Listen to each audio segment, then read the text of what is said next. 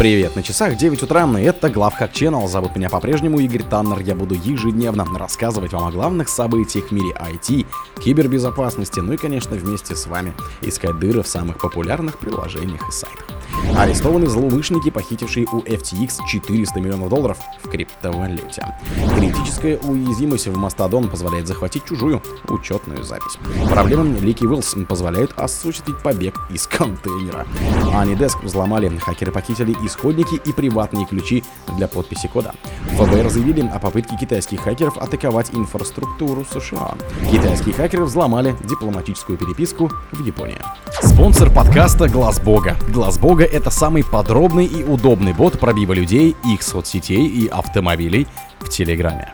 Арестованы злоумышленники, похитившие у FTX 400 миллионов долларов в криптовалюте. Власти США сообщают, что раскрыли крупную схему по подмене сим-карт SIM-Swap.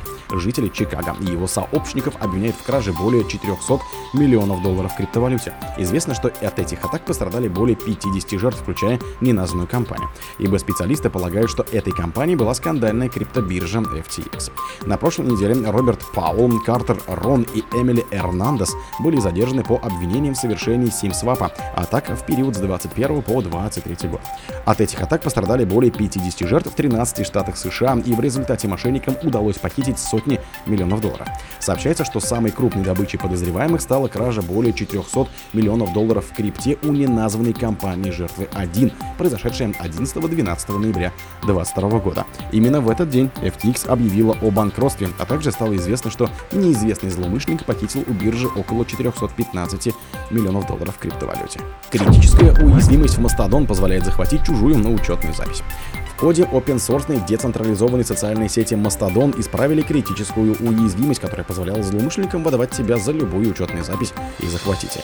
Уязвимость получила свой идентификатор и связана с некорректной проверкой происхождения в Mastodon, что позволяет злоумышленникам выдавать себя за других пользователей и завладеть их аккаунтами.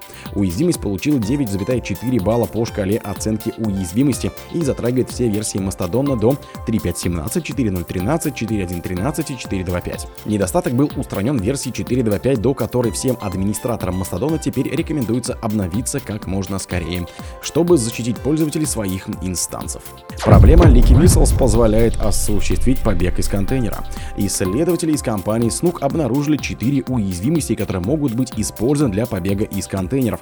Проблемы получили общее название Leaky Whistles и затрагивает контейнерную инфраструктуру и инструменты Rank и BuildKit. Поскольку Rank и BuildKit используют в широком спектре популярных решений для управления контейнерами, включая Docker, а также множество дистрибутивов Linux, исследователи предупреждают о значительных рисках. Эти уязвимости можно использовать только в том случае, если пользователь активно взаимодействует с вредоносным контентом, включая его в процесс сборки или запуска контейнера из подозрительного образа. Особенно актуально для особой уязвимости, поясняют разработчики Docker. Сообщается, что с 31 января 2024 разработчики исправили уязвимости версии 0.12.5, а в ранке устранили проблему версии 1.1.12. Anydesk взломали, хакеры похитили исходники и приватные ключи для подписи кода.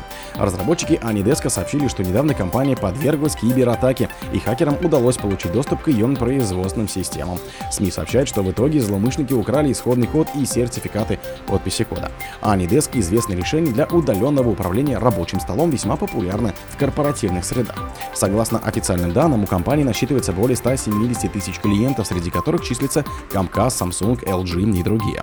Официальное заявление разработчиков гласит, что взлом был обнаружен после выявления подозрительной активности в системах компании. После этого был проведен аудит безопасности, который обнаружил компрометацию производственных систем. При этом подчеркивается, что речь идет не о вымогательской атаке, и расследованием случившегося уже занимаются правоохранительные органы и эксперты ИБ компании. ФБР заявили о попытке китайских хакеров атаковать инфраструктуру США. ФБР и Министерство юстиции США сорвали операцию китайских хакеров, которая была нацелена на американскую критически важную инфраструктуру. Об этом сообщает Reuters со ссылкой на заявление ведомств. Эта операция подорвала усилия спонсируемых государством Китайской Народной Республики хакеров по получению доступа к критически важной инфраструктуре США, которую Китай сможет использовать во время будущего конфликта, сказал помощник генерального прокурора Мэтью Олсон из отдела национальной безопасности Минюста США. Речь идет об одной из хакерских группировок Китая. Как пишет Reuters, некоторые аналитики считают, что конфликт, о котором сказал Олсон, может начаться в случае вторжения китайской армии на Тайвань. По их мнению, в таком случае Китай может использовать проникновение хакеров в американские сети в своих интересах. Китайские хакеры взломали дипломатическую переписку Японии. Хакеры из Китая взломали сеть обмена конфиденциальной дипломатической информацией Министерства иностранных дел Японии в 2020 году, сообщает газета Йомиури со ссылкой на несколько чиновников из правительства. В 2020 году правительство США предупредило японские власти об опасности взлома, но они не прислушивались. В результате хакерской атаки произошла масштабная утечка информации. Японская сторона проверяет системы крупных правительственных учреждений и, как уточняет издание, спешит усилить контрмеры.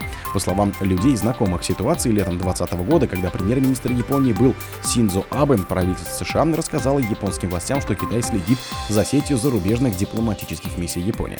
Публичные телеграммы, которыми обменивались посольства Японии в Пекине и штаб-квартира МИД, по итогу были рассекречены китайскими властями. О других событиях, но в это же время не пропустите. У микрофона был Игорь. Пока.